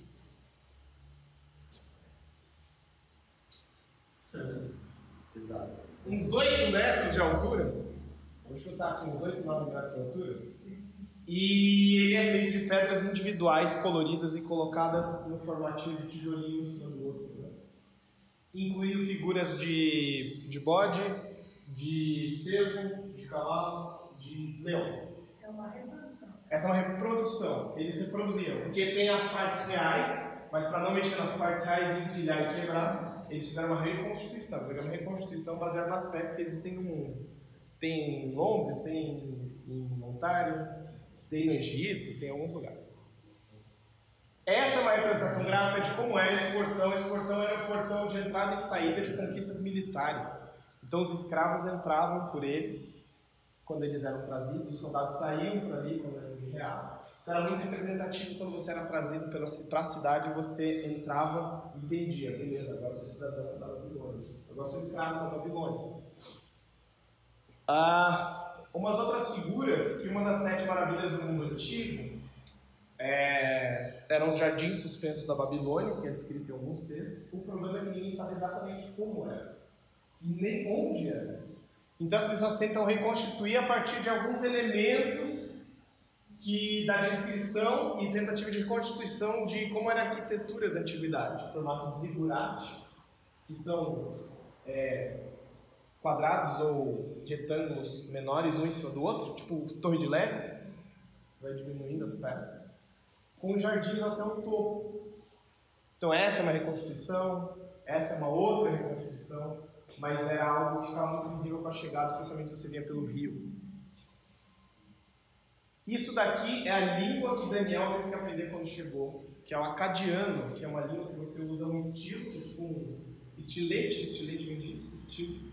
É uma faquinha com um martelinho ou com a mão que você usa para escrever acadiano. Símbolo você precisa com cada um, uma vogal. Uma vogal não, uma sílaba. É, isso daqui é uma pedra que está lá em Londres, essa fui eu que tirei. Ela representa os feitos de um cara chamado Nabonido. Nabonido, na, na sequência de reis, depois de Nabucodonosor, ele foi o terceiro. E esse Nabonido vivia tanto fora que quem administrava coisas dele era um cara chamado Belsazar, que a gente vai ver mais pra frente, Daniel 5, 6. Então esses são os feitos daquele cara, dessa época. E por fim, a gente tem um código de Hammurabi, que é bem mais antigo, é século 13 a.C., idade do ferro ainda, antes da idade do bronze. Mas provavelmente Daniel teve que aprender isso quando ele chegou lá. O código de Hammurabi, entre várias coisas, se ele foi estudar lei, ser um advogado, vamos chamar assim, especialista da lei, ele teve um treinamento de três anos para aprender a lei e, e, lidar com todos esses textos. Tá? Tudo aquilo era para semana passada, como não funcionou o computador que a gente está passando hoje. Agora o que eu quero trabalhar com vocês rapidinho, para a gente fechar e juntar o que o Rafa nos trouxe, tem a ver com Daniel capítulo 2. Panorama de Daniel capítulo 2, se você não leu, mas você vai que ler Daniel capítulo 2 é um episódio em que o rei Nabucodonosor tem um sonho que o deixa perturbado, ele perde sua cabeça, e ele quer saber qual o significado do sonho. Na antiguidade, os sonhos eram um meio de comunicação entre os deuses e a terra. Só que o rei Nabucodonosor chama os sábios e começa a falar. Me, é, eu quero que vocês interpretem meu sonho. E eles falam, então nos conte o sonho. E o rei fala: Não, eu sei o que vocês querem. Se vocês não sabem mesmo, me contem o sonho que eu tive. Daí eu vou saber que vocês são realmente da, dos deuses mesmo, outra esfera. E os caras respondem: O rei, nenhum homem na Babilônia, no mundo inteiro pode fazer. E aí o rei fala: Então matem todos esses sábios desse rei, precisam me trazer para lá. E quando eles estão saindo para matar todos os sábios, eles chegam na casa de Daniel, no palácio, onde Daniel e os amigos estão, e Daniel fala, calma, o que está acontecendo? Lembra Daniel no primeiro que gente falou das coisas dele ser, saber agir no momento certo? O que está acontecendo? Ele manda matar todo mundo. Ele fala para o guarda, fala para o rei, pro, não é guarda, para o supervisor lá das mortes, ele fala, fale o rei que ele me dê mais tempo. Eu preciso de mais tempo. E eu vou dar uma resposta para o senhor. Daí eles amigos oram, né, para Deus mostra qual foi o sonho. E Daniel dorme, tem uma visão de noite e sabe qual é o sonho. Ele louva a Deus, vai na presença do rei, explica, o sonho e explica o sonho. E esse sonho foi uma estátua com quatro tipos de quatro partes diferentes, uma cabeça de ouro, peito de, é, de, de prata, pernas, cintura de bronze, e daí as pernas, cinturas de ferro e os pés de ferro e barro. E ele explica qual o significado que é o reino do, do, do Nabucodonosor, e daí por diante o que vai acontecer em depois uma pedra que não é empurrada por mãos humanas, cai e destrói a estátua da Jacó. Aí o Nabucodonosor exalta a mulher e fala, realmente, seu Deus o Deus dos deuses, o rei dos reis. Resumão. Beleza? Esse é o resumaço de Daniel 2, cai na prova. Tá bom? Agora, essa é a estrutura mais ou menos que acontece. Uma demanda do rei, impossível, e a ordem de destruição. Daí tem uma busca pelas pessoas e, Daniel, e a inquisição dessas pessoas, e Daniel busca Deus, consegue resposta. Depois tem um interrogatório com Daniel e a confissão dele que só Deus pode interpretar sonhos diante do rei. Depois o sonho é contado em interpretação e por fim a honra e exaltação de Daniel. O fim da história, Daniel e seus amigos ficam mais próximos e ganham mais honras diante do rei e trabalham na Babilônia. Agora o que eu quero fazer com vocês é o seguinte: pegue a sua Bíblia e eu quero que a gente veja quantas vezes aparecem essas palavras. Mostrar, revelar, interpretar, contar, significar, revelar mistério. Então, se você, se você precisar de lápis para grifar, você gosta de fazer isso, eu gosto de marcar minha vida. Se você quiser, eu quero fazer o seguinte: leia e a gente vai, vai fazer um ranking aqui de quantas vezes cada uma dessas palavras aparece. Pode variar de versão para versão um pouco, e não tem problema. Só capítulo 2. Quer dividir, Pedro? Pode ser? Boa, boa ideia. Vamos fazer o seguinte: 1, 2, 3, 4, 5, 6. 1, 2, 3, 4, 5, 6, 7, 8, 9, 10, 11, 12. Você quer muito Então, ó. Rafa e Andrei, mostrar. Dani e Toby, revelar. Martin e Suela, tem nasce são juntos, né? Então pode ser Martin e de interpretar a interpretação. Sônia e Samuel, só para contar. Vão vir Suela, vocês vão procurar significar. E as duas são as duas do mistério. Ok? Leia e marque, conte quantas vezes aparece a sua palavra. Tá bom? E a gente vai anotar quantas vezes cada uma está aparecendo, só para você perceber uma coisa que eu vou falar depois, que ainda não vou falar agora.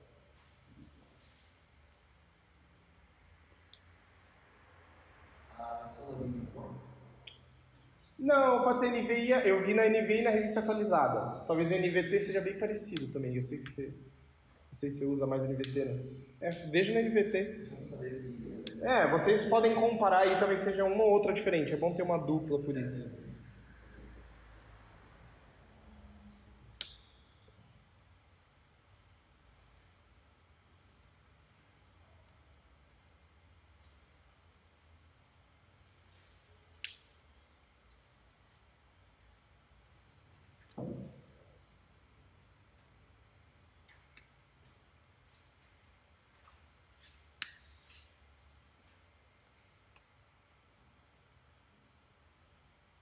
Vai anotando as passagens, tá? Eu sei que não está todo mundo com caneta, se você precisar, uma caneta. E quer anotar todas as passagens. Anota, anota as passagens, porque eu vou listá-las. Eu posso me falar de da igreja? Ah, acho que sim, tem. Nossa, você tem dados de cor. Pega um papelzinho. Eu posso dar um papel, talvez ajude. Papel esse. Alguém quer lá?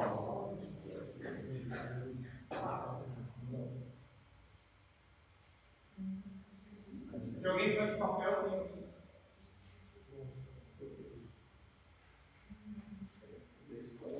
Agora lápis é de. Talvez não tenha frente. Não precisa? Se alguém precisar, vai ser lápis. Isso.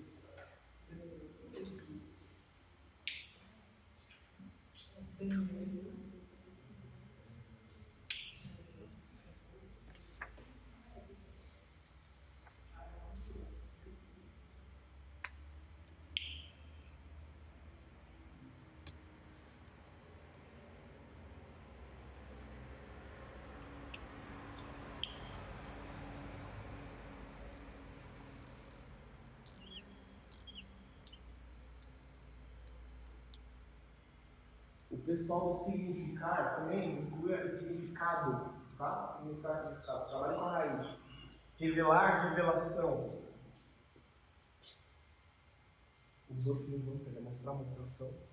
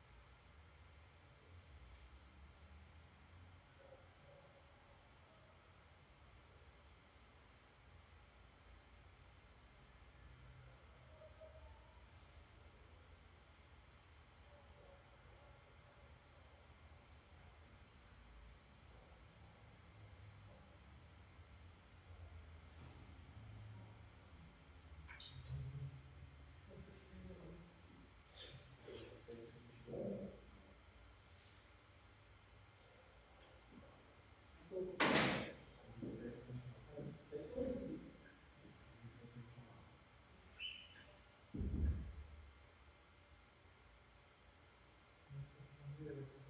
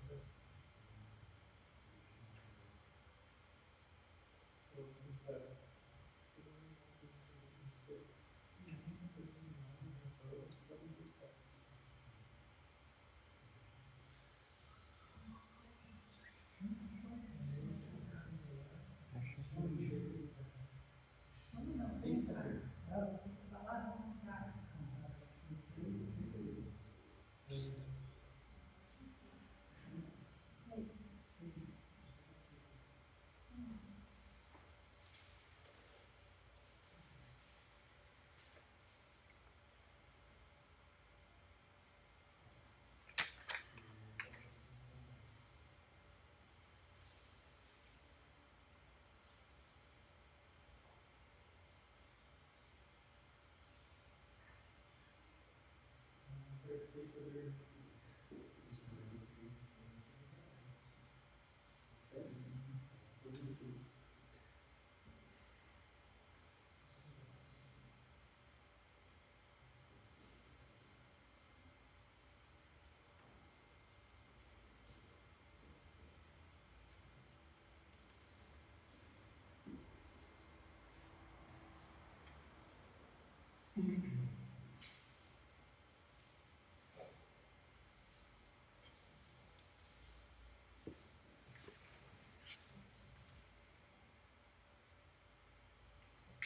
mais três minutinhos.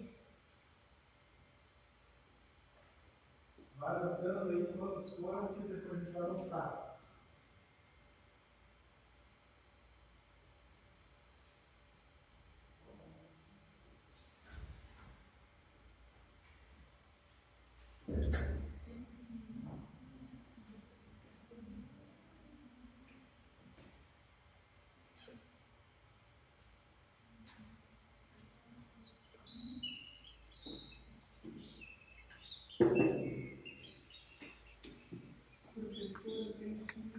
Tá. Essa- Semana que vem, não dá.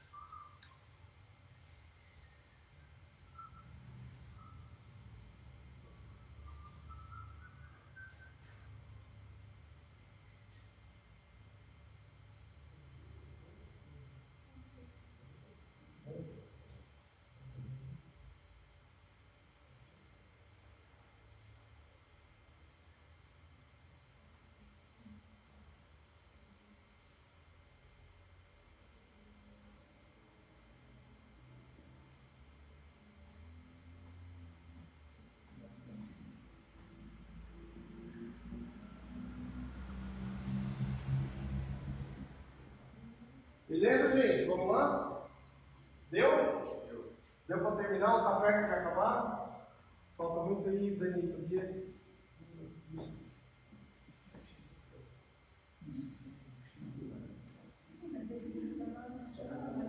Vai listar ali, tá? Contar e a gente vai listar também. Pessoal, vamos lá. Vamos começar com o pessoal do Mostra Arte. É vocês dois, né? Rafa, aí, André. Mas eu consegui achar que três Vai lá, vou achar. Vamos ver. é, um short, 18, O 29. 29, O 45. 45. Tá? Ah, vamos mais no seu. Não não parecia mostrar. Mostrar e aparecia, revelar. aparecia ou revelar ou Ah. aparecia fez saber. Fiz saber. Tá. Tá, fiz saber, às vezes vai ficar te contar ali. Qual que é? Vai ser assim, tá nos mesmos lugares. sabe? O revelar, como que foi gente tirou 10 mesmo. Vai lá, onde? Versículo 6, Hã? 11, 22, 23, 27, 28, 29, 30 e no 47 duas vezes. Hã? Então, quantas vezes foram tá? 10. O 16 foi eu vou contar 13, tá? Interpretar a interpretação. Como que foi? Esse é revelar a revelação, né? É. Os dois, beleza. Interpretar a interpretação. Martinelli. 12? Onde? Aí não sei. Mas não estava entendendo tá aqui até onde. No 4, 4, no 5, 5, 2, no 6, 4, 5. O que, que você falou? Tem 2? no 6 teve 2, 6 tem 2, vai no 7, 7, não, 7 no 7, 7, Isso. 7, 9. 9, olha, olha no livro, lá, 9, 16, 16, 24, 24, 25, 25, 26, 26, 30, 30, 36 e 45. 36 e 45. Né? Quantas vezes então? 12? 12. Ali deu 13 então, eu acho. Porque teve um que eu não achei, eu disse que eu não achei. 13, foram 13. O seu tem o 25? Não. Não tem. O seu 25 tem a Eu tenho 25. Não tem problema. Se você diferença de tradução, uma palavra ou outra. No 25 tem qual palavra para você, pai? Eu também tenho 25. É O conversa rei aqui é, fará saber ao rei a interpretação. Fiz 25. Final do 25. É que é o significado. A dele dá significado. Não tem problema, gente, não tem problema. Vamos lá, próxima palavra. Contar ou com- é, contar. Só contar. Vai lá, versículos. Quatro, sete, oito, 3, nove, 4, dezessete, 6, 7, 9. dezessete e vinte e seis. Ah, tem mais. Bateu? 6, 7, 8. seis? Seis também.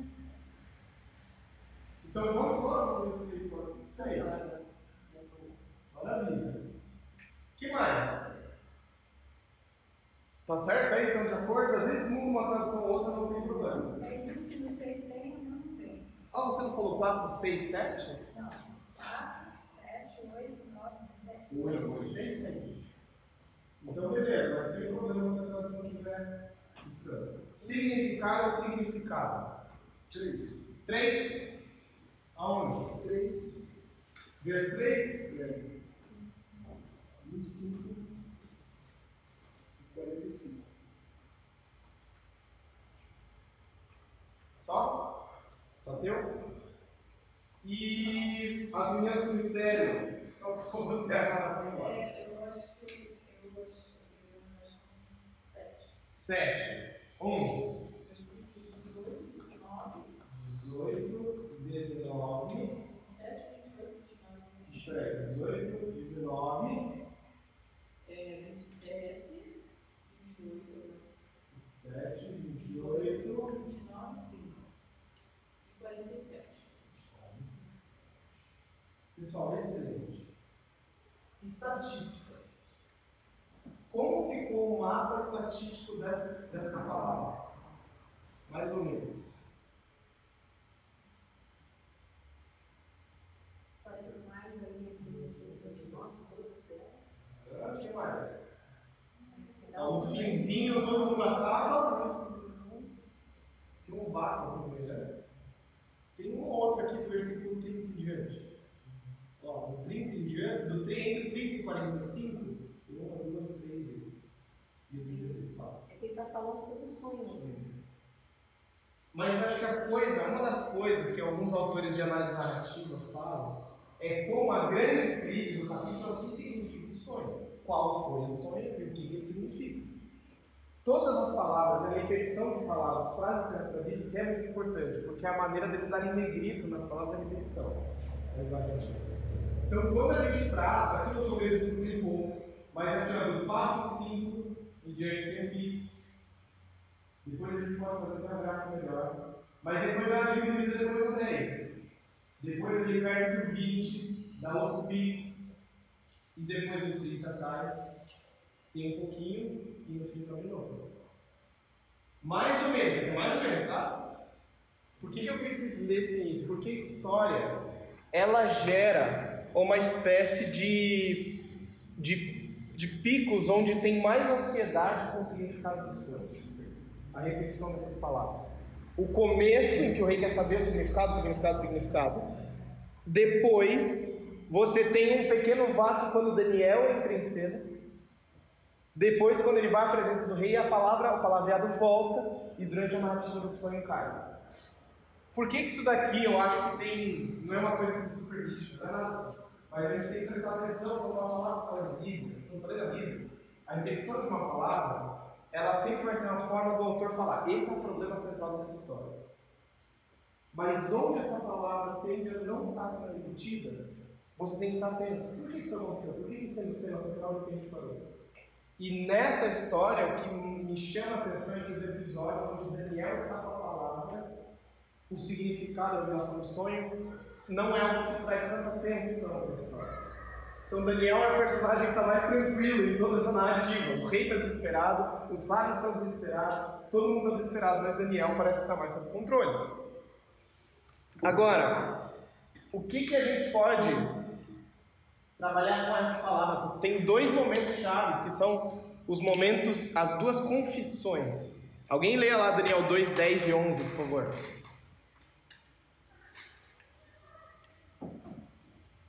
Os astrólogos responderam ao rei: Não há homem na terra que possa fazer o que o rei está pedindo.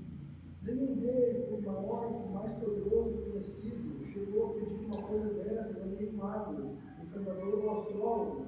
O que o rei está pedindo é difícil demais. Ninguém pode revelar isso ao rei, senão os deuses, e eles não vivem entre os mortais. E Daniel 2, 27 e 28.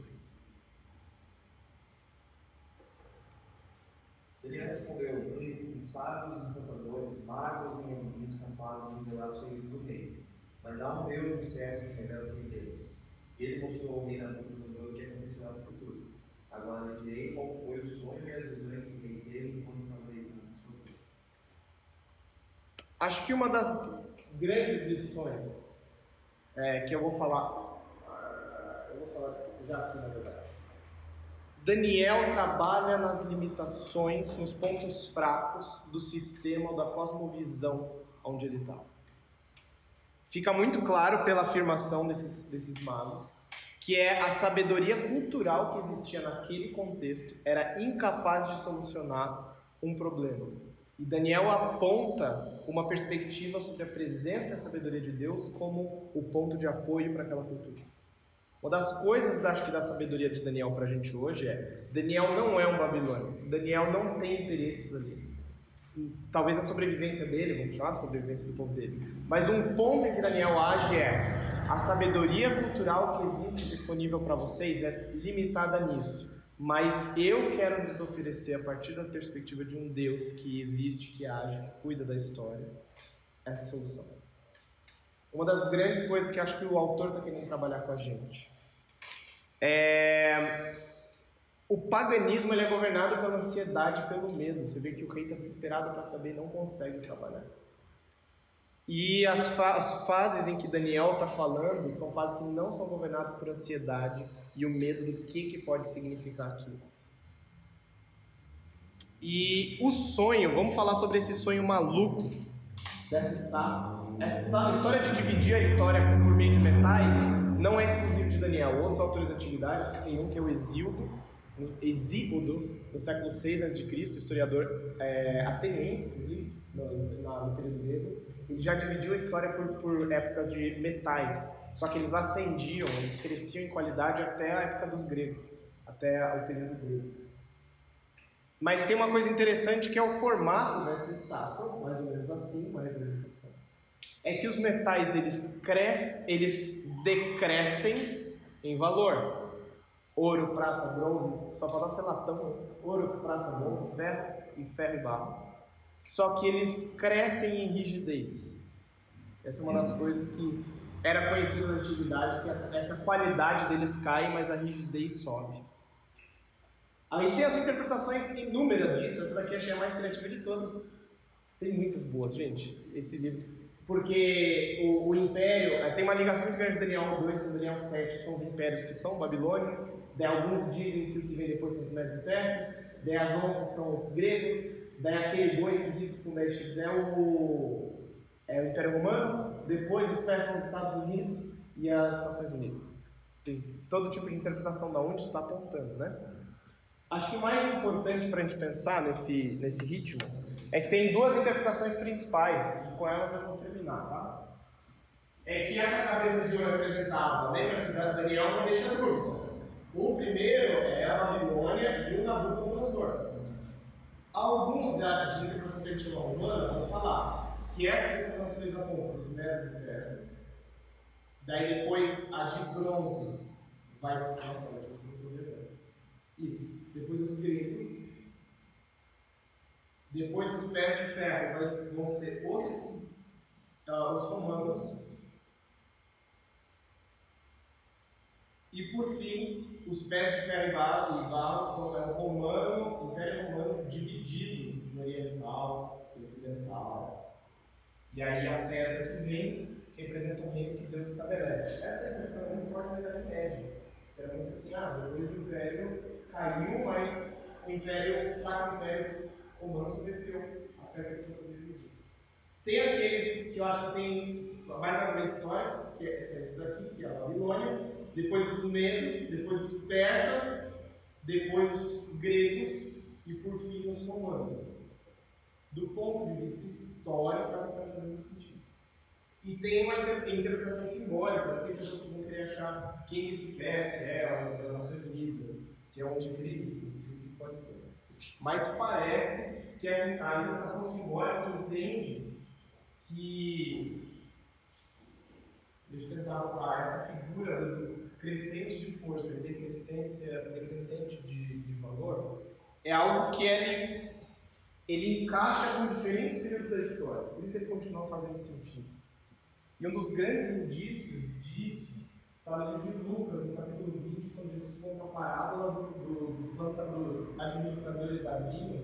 Lembra dessa? Um cara viaja, deixa pessoas cuidando da vinha dele, daí ele manda pessoas para ver como é que estão as coisas, para ordens, e eles batem nesses caras, matam esses caras, e ele manda que o filho dele, e o filho dele fala, bom, meus filhos estão respeitados. E quando o filho vem, eles falam, tá aí o herdeiro da vinha, vamos matá-lo para a vinha. Eles matam o filho.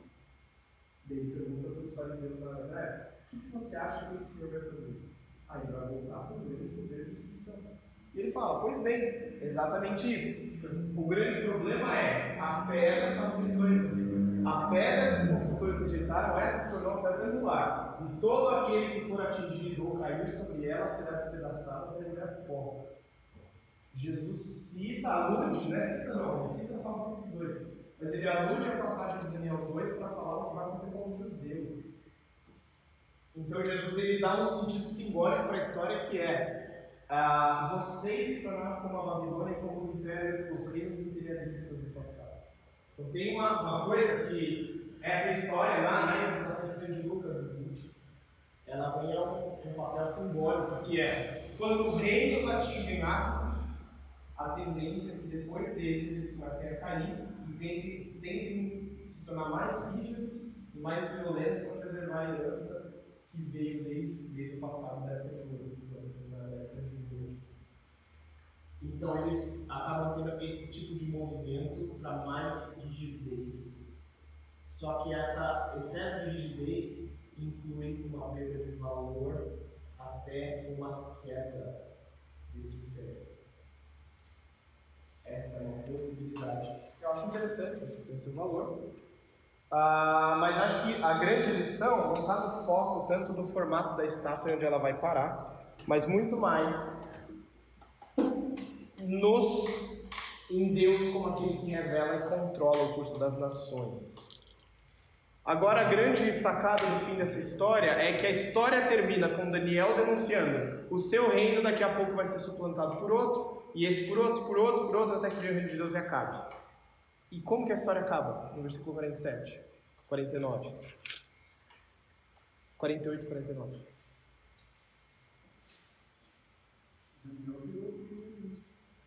Assim o rei colocou Daniel num alto cargo e o cobriu de presentes. Daí você pensa, gente, o rei devia te falar assim: você está falando aí, você está sabotando o meu reino, você vai para a guilhotina, vai para a cova dos leões, você vai para onde ainda? Sobrenaturalmente, o rei entende que Daniel é sábio apesar da interpretação. Mas a grande coisa é que Daniel e os amigos passam a servir o reino que eles, eles viram diante da visão de Deus que vai acabar. Quem serve os reinos sabendo que os reinos são passageiros serve melhor. Quando a gente reina, serve achando que o reino onde a gente está eterno, a gente serve pior. Quando você mira no reino de Deus que não vai ser suplantado, você serve melhor os reinos humanos. Isso eu acho que é o fluxo que o autor de Daniel está querendo construir. Porque não é por acaso que a história acaba ali. A história podia acabar com Nabucodonosor. Muito obrigado pela interpretação. Fim. Mas a história acaba com eles sendo colocados com altos cargos dentro da Babilônia, que acabou de ser aproveitada que vai acabar. Que ironia. Mas eles servem a Babilônia melhor por saber que a Babilônia é passageira. Nós, eu e você, servimos melhor quando sabemos que a empresa, a universidade, família, família, não, aqui tem linhagem, mas país, governo, função pública, não importa, são passageiros. Nós servimos melhor quando nós vemos que o reino de Deus permanece e os reinos humanos passam. Tá bom? Fique com esse desafio. Vamos orar e vamos para as nossas casas. Senhor Jesus, é com alegria que a gente sai daqui desafiado a buscar entender melhor como se relacionar com a cultura brasileira, que nós somos produtor, mas também ao mesmo tempo nós sabemos que nós servimos um reino muito maior, um reino que vai procurar e que os reinos do mundo mais se mudem, passem, hajam falências, mortes, trocas de liderança, trocas de poder, trocas de valor, e nós um Deus vivo, e nós podemos ter confiança que nós não vamos frustrar em isso. Nos ajude a confiar acima de ti no teu governo, não nos poderes que te servem. No teu nome que eu nosso.